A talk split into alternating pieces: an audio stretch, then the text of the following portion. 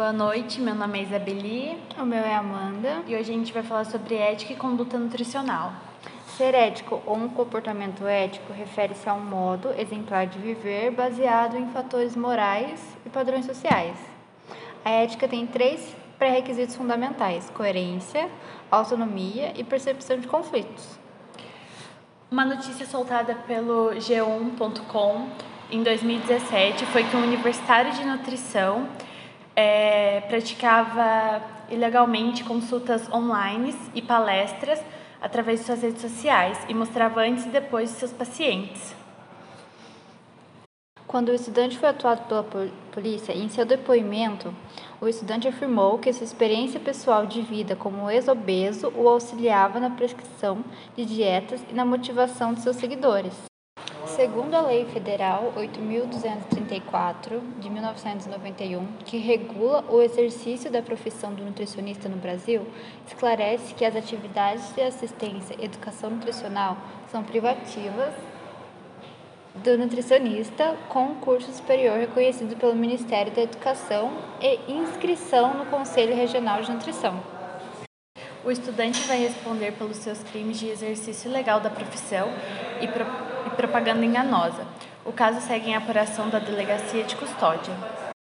Nas últimas visitas do seu perfil, é, conseguimos ver que Balu continua praticando ilegal a profissão, pois ele posta ainda fotos de resultados antes e depois dos seus pacientes, as suas evoluções.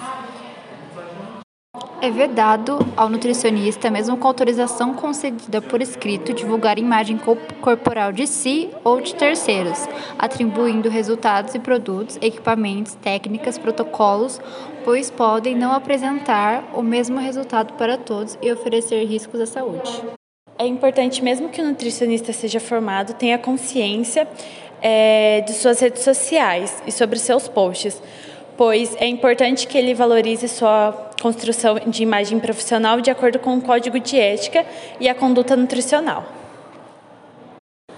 Lembrar que a formação em nutrição exige compromisso humanístico e humanitários, visando a promoção e manutenção do bem-estar físico, mental, social, individual e de coletividades.